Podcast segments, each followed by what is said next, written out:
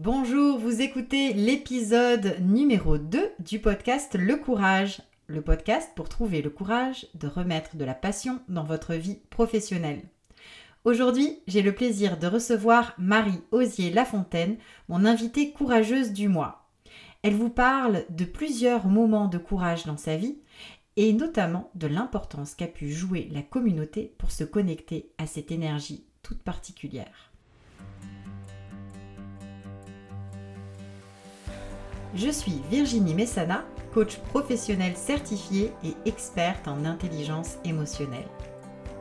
Je vous aide à trouver le courage de créer du changement dans votre vie professionnelle. Chaque mois, je mets en lumière des témoignages sur ce moment charnière où nous trouvons le courage d'être soi en écoutant notre petite voix intérieure. Ma mission Créer une communauté de personnes courageuses, libérées par la parole et inspirées par celle des autres pour remettre de la passion dans leur carrière. Le Courage est un podcast que je diffuse aux deux semaines et vous trouverez les notes de chaque épisode dans la section podcast de mon site web ariadnecoaching.com. Si vous appréciez ce podcast, la meilleure manière de le soutenir est d'en parler autour de vous. Je vous lance aujourd'hui le défi de partager l'épisode que vous préférez avec un collègue, une amie ou un membre de votre famille qui incarne pour vous le courage ou avec quelqu'un que vous souhaitez inspirer. Vous pouvez aussi soutenir le podcast en laissant un avis et en lui donnant 5 étoiles. Je vous remercie du fond du cœur pour votre écoute et pour votre soutien. Bonjour et bienvenue dans le podcast Le Courage, Marie. Bonjour Virginie. Je suis vraiment heureuse de t'avoir comme toute première invitée euh, pour le podcast. Mm, ça va être vraiment intéressant de t'entendre euh, témoigner sur la place que le courage occupe dans ta vie et puis surtout dans ton parcours professionnel. Alors, j'ai l'avantage de bien te connaître. en fait, on est amis depuis maintenant 20 ans. J'ai fait le calcul. C'est ça. ça, commence à remonter loin.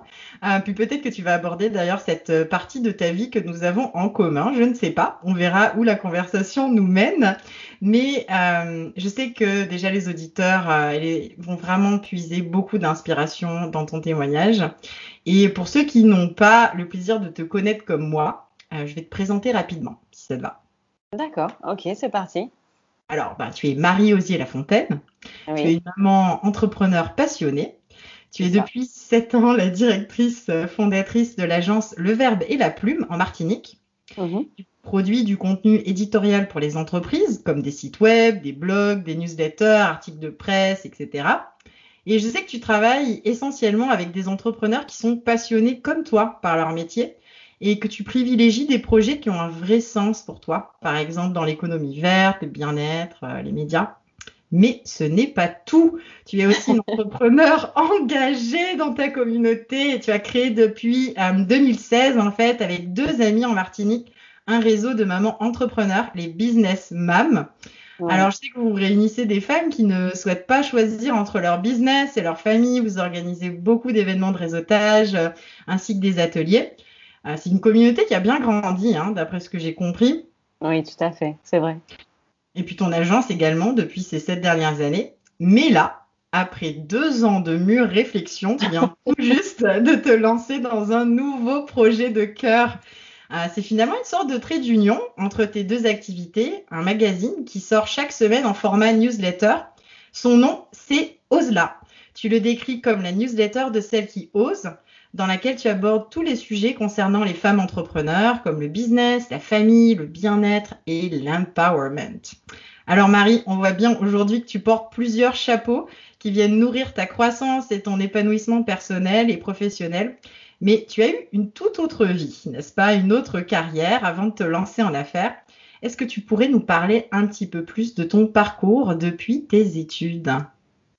Mais écoute, déjà, merci pour ce super résumé, parce que c'est euh, très représentatif, effectivement, de ce que je vis depuis sept ans. Et c'est vrai qu'avant ça, j'ai été salariée. Toi et moi, on s'est rencontrés à Sciences Po en 2000, et après euh, mes études, euh, bah, je suis tout de suite entrée dans, dans, une entreprise, et puis une autre, et puis encore une autre. Et j'ai occupé des fonctions de chargé de communication, responsable communication, chef de projet communication. Donc c'est vrai que j'ai été salariée pendant plus de dix ans avant de me lancer à mon compte. J'ai mis, mis 10 ans, on va dire, pour, pour sauter le pas, sachant que j'avais envie, en fait, depuis l'adolescence, finalement, d'être indépendante. J'avais toujours ce, petit rêve au fond de moi, mais je m'étais pas sentie autorisée avant ça. Peut-être que je n'avais pas eu le courage, le fameux courage avant ça de, de me lancer. Qu'est-ce qui pour toi finalement a créé le déclic justement au bout de dix ans de le faire? C'est quelle situation, quel moment charnière peut-être t'a poussé à, passer le pas? Je crois que c'est une vraie euh, soif de liberté parce que je me sentais euh, très contrainte euh, dans mes dans les postes que j'ai occupés. Mhm. Je n'arrivais pas forcément à travailler selon mes valeurs, selon les méthodologies que moi j'aurais appliquées, et c'est devenu finalement de plus en plus difficile à supporter au, au quotidien. Donc euh, j'ai beaucoup aimé être salarié au départ, surtout euh, par rapport aux, aux, collègues finalement que j'ai rencontrés, aux collaborations que j'ai pu construire, aux gens en fait que, que j'ai rencontrés. Mais la posture de, de salarié euh, était vraiment une contrainte pour moi et je l'ai finalement de moins en moins bien vécu.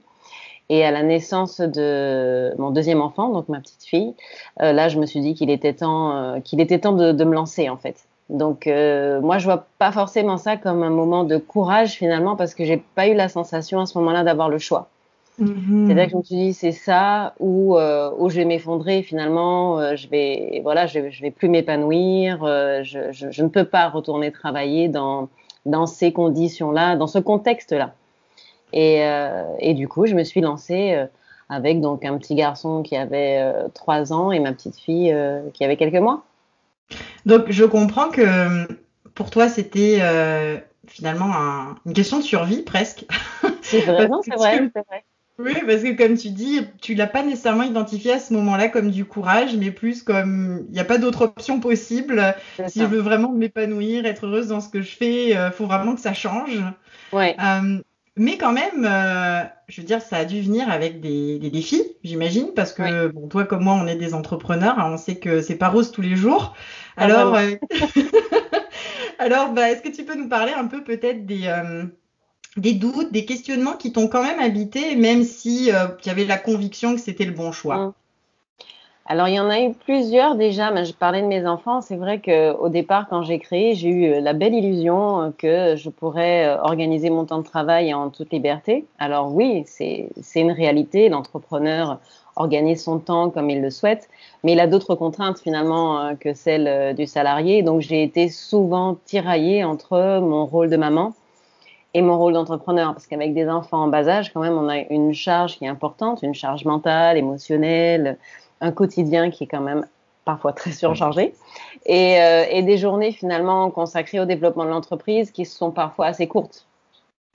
Et, euh, et, du coup, ça, ça a été compliqué. Ça a été compliqué de ne pas culpabiliser, notamment, et de me dire, euh, il faut que je développe ma boîte, mais il faut quand même que j'aille chercher ma petite assistante maternelle et mon petit garçon à l'école. Euh, je vais pas arriver alors qu'ils sont les derniers dans les structures. C'était pas l'objectif, parce que pour moi, être entrepreneur, c'était aussi être présente pour eux, euh, puisque en tant que salarié, c'était plus difficile.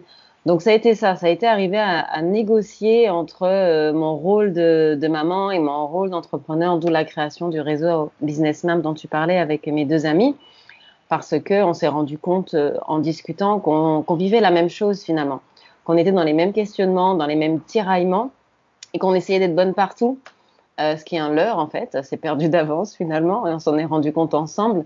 Euh, d'être euh, une maman ultra disponible, d'être euh, une businesswoman présente 24 heures sur 24 presque sur, sur son entreprise, être une compagne quand on a un, conjoint, une conjointe, quand on a une vie amoureuse, on va dire, être, être présente pour cette personne-là aussi.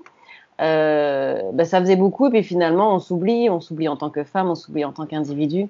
Donc d'où la création du réseau qui nous a permis ben, d'avoir cette, cette solidarité, ce socle euh, mm. et qui nous a beaucoup soutenues toutes, donc toutes les trois, les fondatrices, mais bien plus largement tout le réseau qu'on a réuni autour de nous.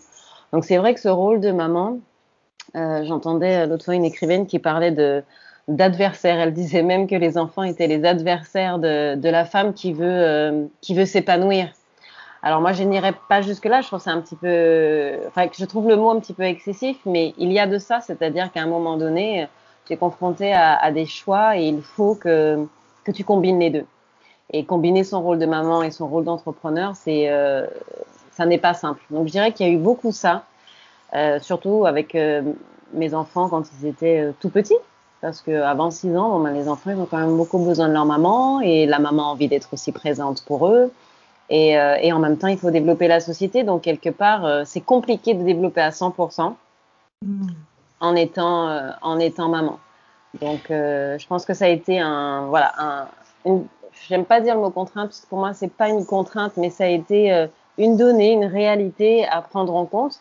Et le moment où j'ai réussi finalement à combiner les deux, c'est que j'ai accepté de ne pas être euh, parfaite sur chacun des fronts et de me dire que j'étais juste moi, que j'étais juste humaine et que j'allais faire de mon mieux euh, et que parfois je serais peut-être très à fond sur mon entreprise parce que j'avais de gros projets qui me tenaient à cœur et peut-être qu'à d'autres moments, ben, il faut lâcher euh, pour pouvoir s'occuper de ses enfants parce qu'ils ont un petit peu plus besoin à ce moment-là de la présence de leur maman. Il faut arriver à, à naviguer entre les deux et à ne pas compartimenter.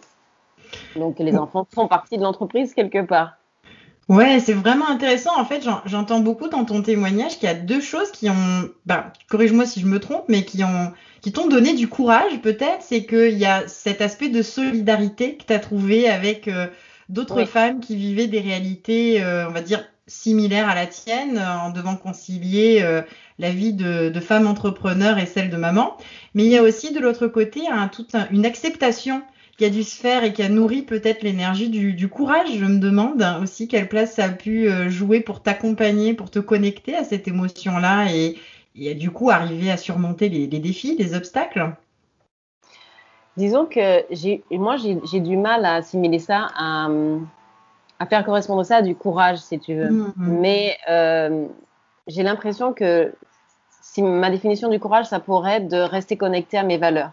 Hmm. C'est-à-dire de me dire de, de, ne pas les lâcher, de ne pas me compromettre en fait, puisque c'est pour ça que j'ai fait ce choix d'être entrepreneur indépendante, c'est de pouvoir faire mes propres choix, quels qu'ils soient, euh, et, euh, et c'est de, de, me respecter et, euh, et d'être voilà connecté à ces valeurs-là qui, euh, qui pour moi s'apparentent peut-être à du courage, c'est-à-dire de rester sur cette sur cette ligne et, euh, et de ne pas me perdre, voilà.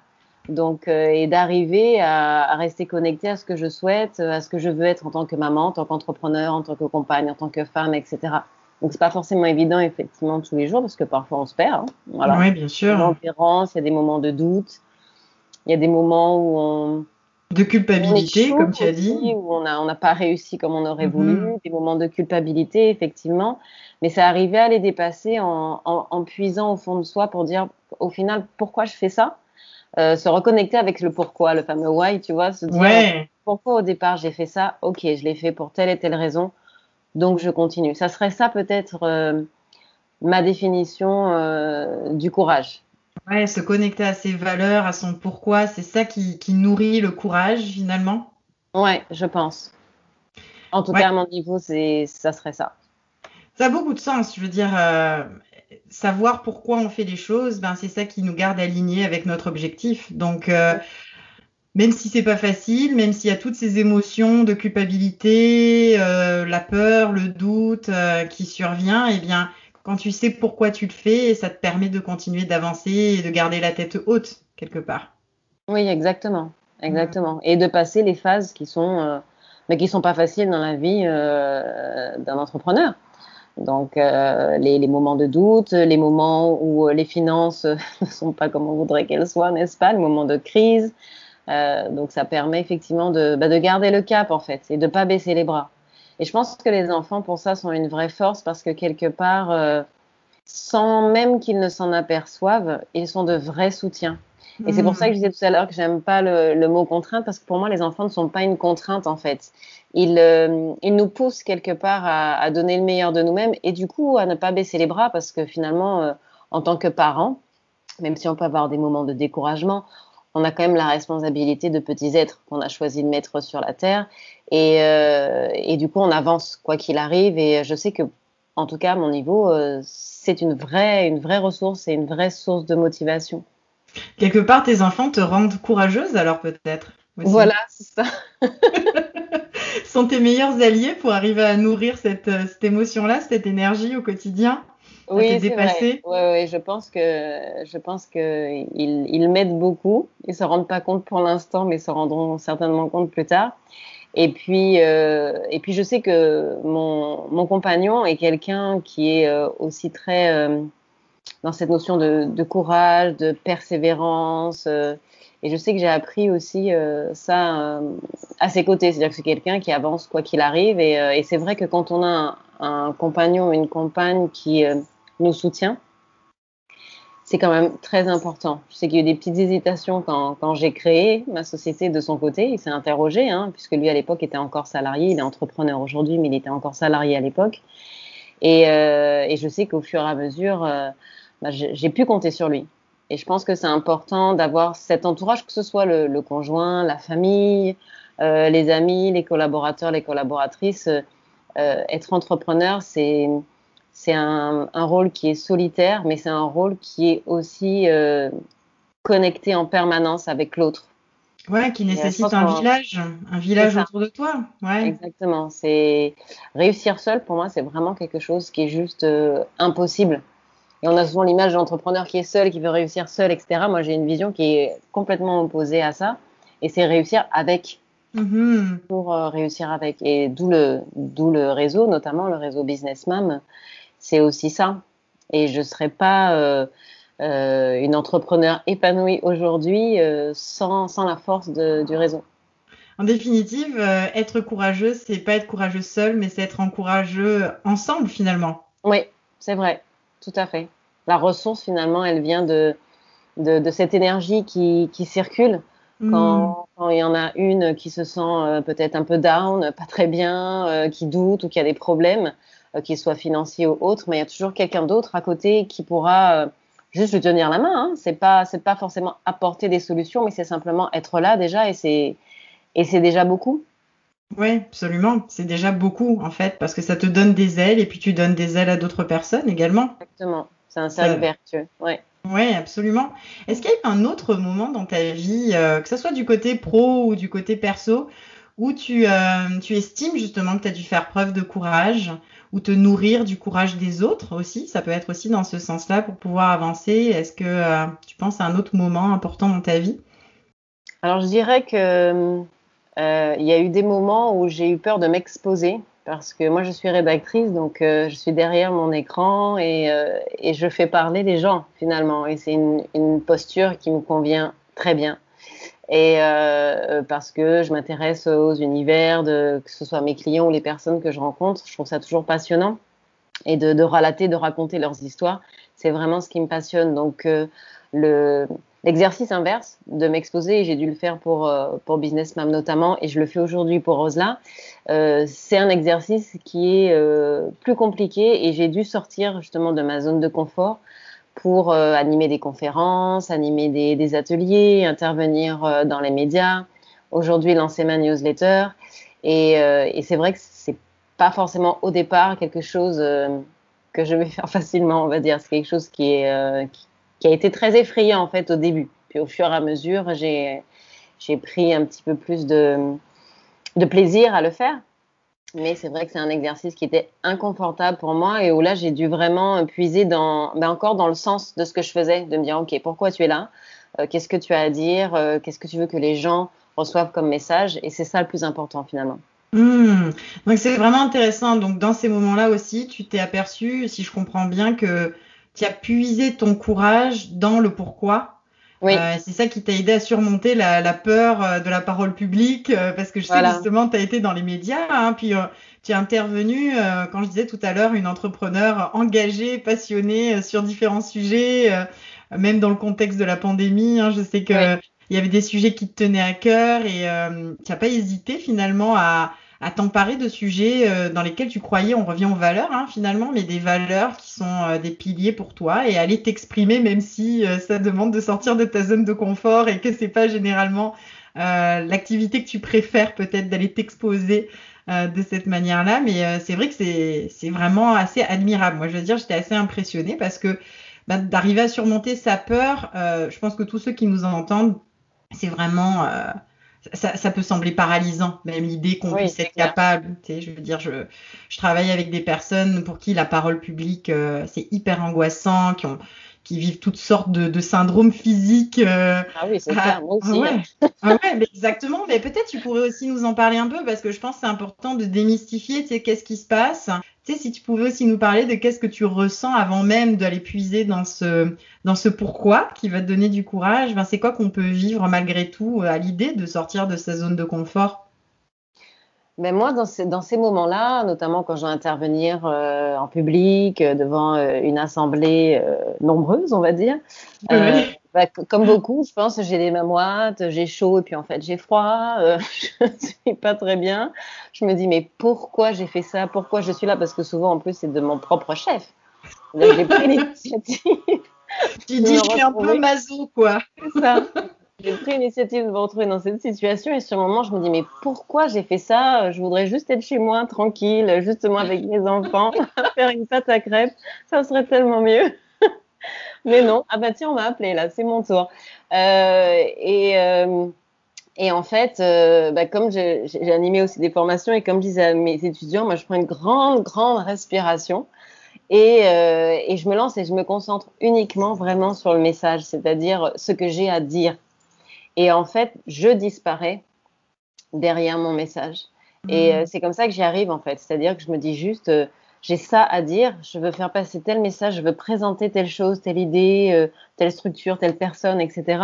Et, et du coup, moi, je décide, si tu veux, de disparaître derrière le message et je ne m'observe pas. Parce que si je commence à m'observer, ben, je vais forcément mal me juger. Euh, mhm. je vais forcément me dire que euh, ce que je dis, euh, c'est pas bien, que c'est pas comme ça que j'avais décidé de le présenter, que ma voix tremble, etc. Et si je commence, voilà, à m'observer, là, c'est la catastrophe. Donc du coup, je, je, disparais derrière derrière mon message et je me focalise vraiment sur sur ce que j'ai à dire et je regarde les gens.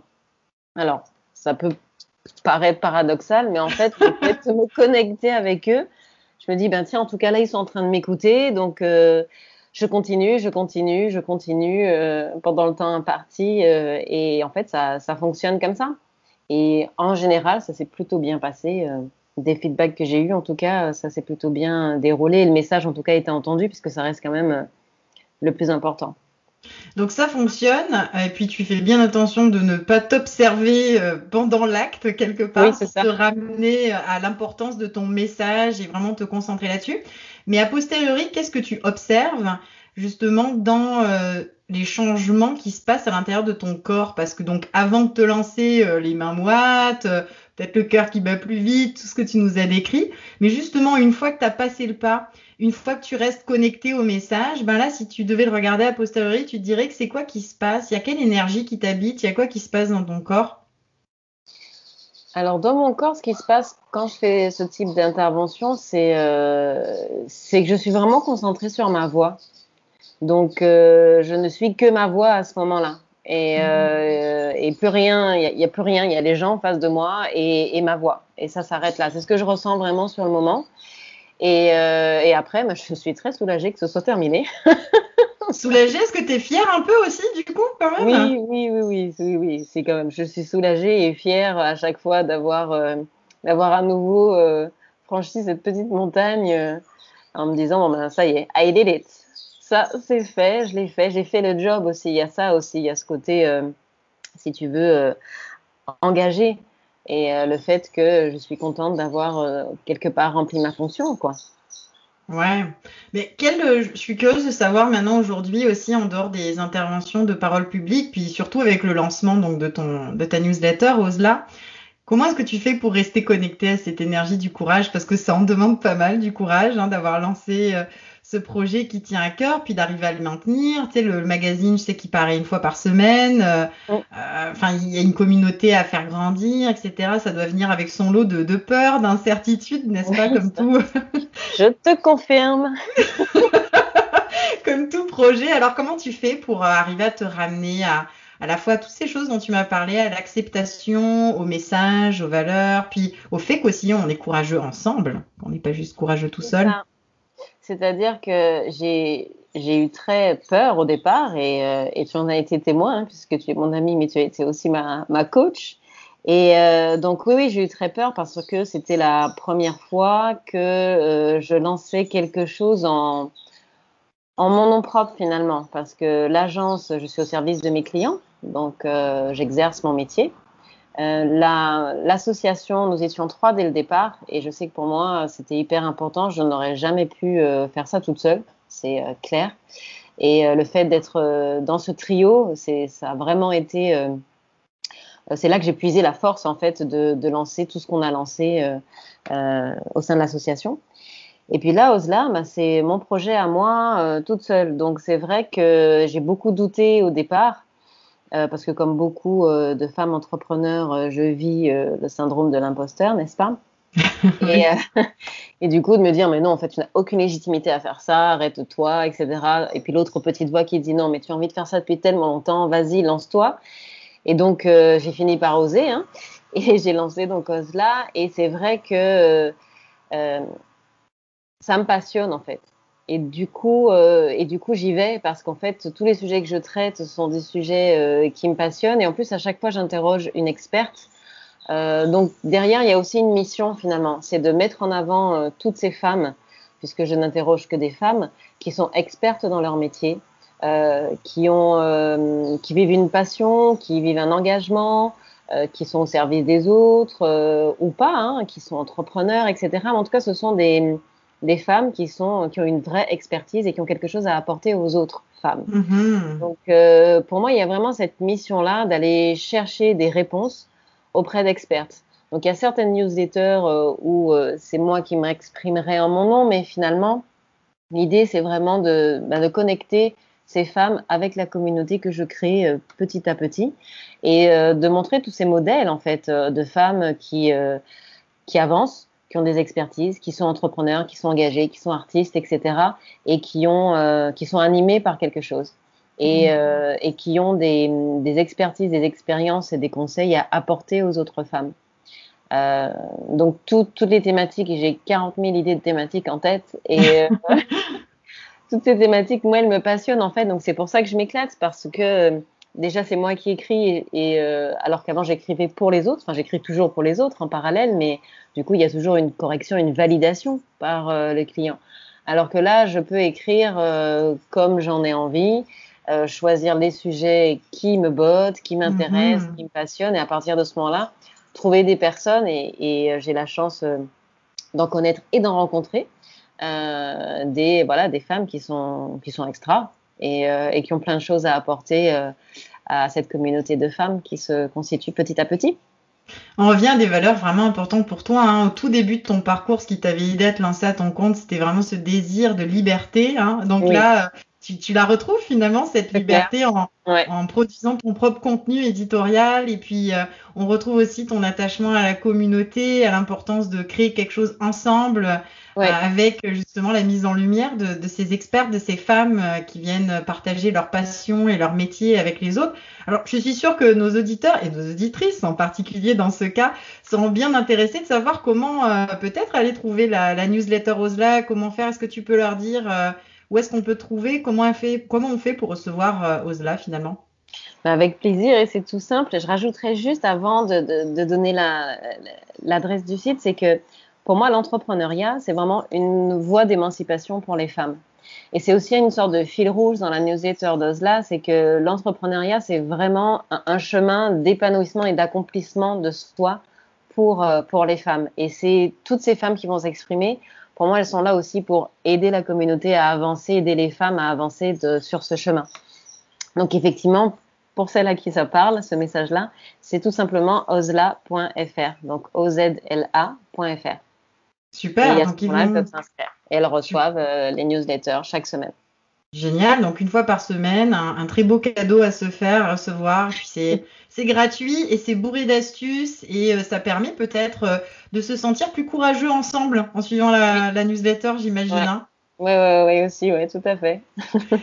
Alors écoute, Marie, j'ai vraiment envie de te demander euh, qu'est-ce que tu aurais envie de dire maintenant à nos auditeurs, à nos auditrices, pour leur donner du courage, pour qu'eux aussi peut-être aient le goût de passer à l'action, de se lancer dans un projet qui leur tient à cœur, de, remettre de la passion dans leur carrière peut-être?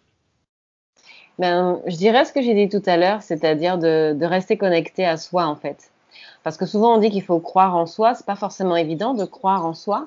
Euh, je pense que déjà en, restant connecté à, qui on est et peut-être avoir cette démarche de découvrir qui on est quand on sent qu'on est n'est plus à l'aise dans une dans une situation ou à un poste, euh, il faut peut-être s'interroger déjà sur, euh, sur son identité, sur qui on a envie d'être. Est-ce qu'on est vraiment à la bonne place? Je pense que c'est vraiment la première question finalement à, se poser. Et ensuite, quand on a décidé de son projet, euh, pour moi, pour ne pas douter, c'est de se dire bah, pourquoi je suis là, qu'est-ce que j'ai envie de faire?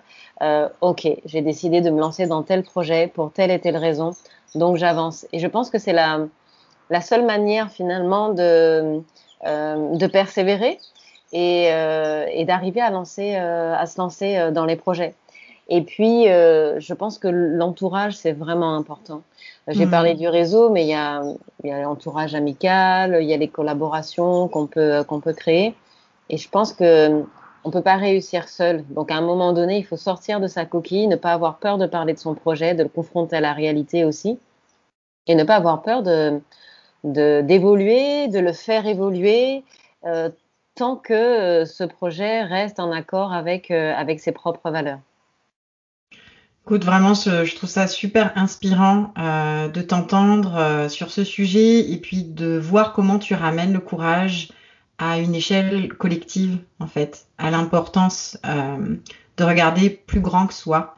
Mm. Parce que je pense que finalement, c'est ça pour moi, en tout cas, qui, qui, m'a, qui a beaucoup résonné chez moi dans tout ce que tu as dit. C'est c'est vraiment d'aller puiser ce courage dans quelque chose de plus grand que nous, donc une mission peut-être aussi qui nous dépasse, un, message qui fait que ben c'est ça qui va nous donner le coup d'aller surmonter les obstacles.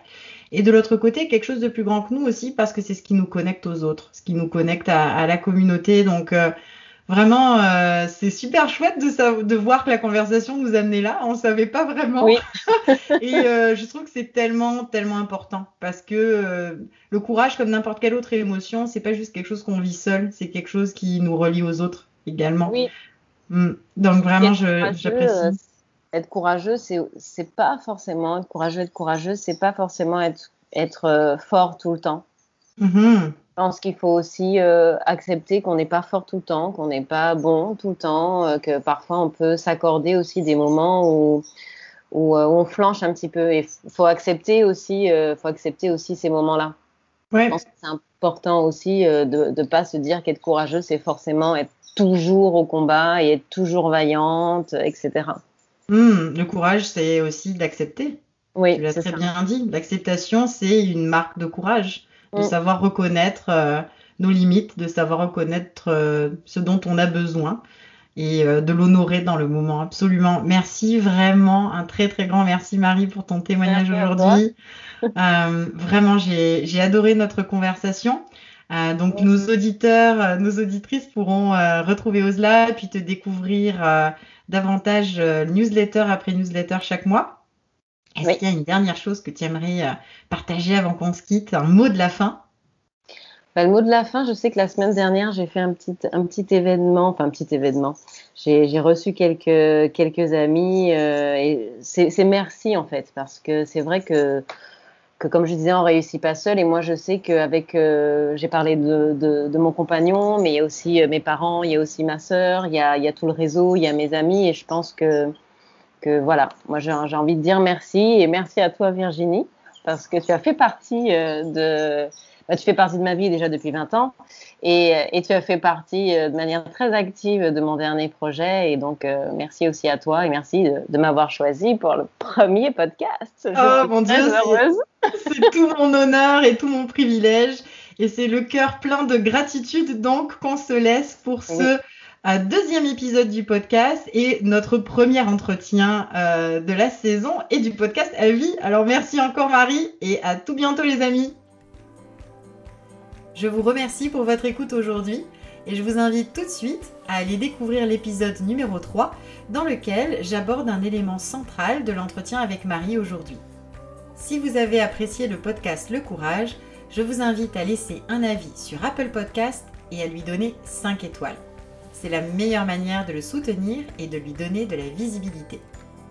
Et si vous voulez aller plus loin, vous trouverez dans les notes de l'épisode le lien d'inscription à ma newsletter. Je l'envoie une fois par mois et vous y trouverez des astuces, des ressources pour vous permettre de vous connecter au courage et de passer à l'action. Je vous dis à tout bientôt